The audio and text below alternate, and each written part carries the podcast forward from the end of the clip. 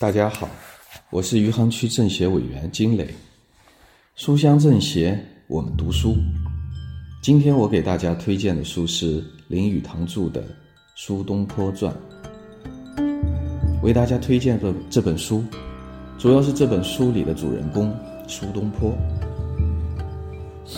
下面我节选一段林语堂自序中的一段话。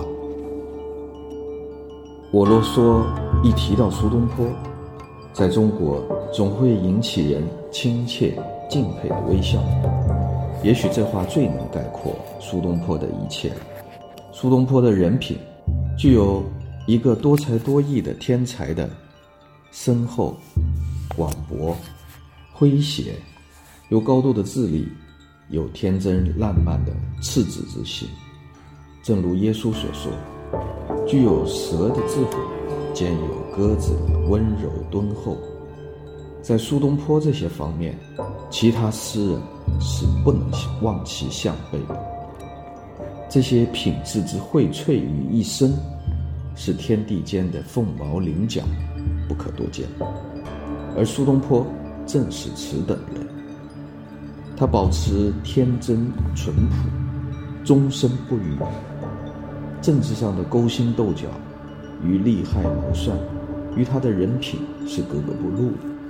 他的诗词文章，或一时即兴之作，或是有所不满时有感而发，都是自然流露、顺乎天性、刚猛激烈。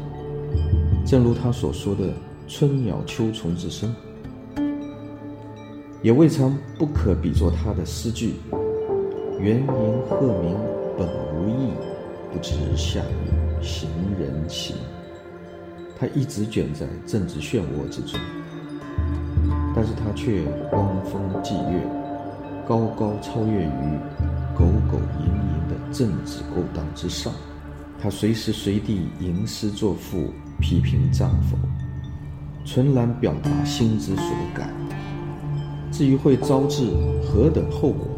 与自己有何利害，则一概置之度外。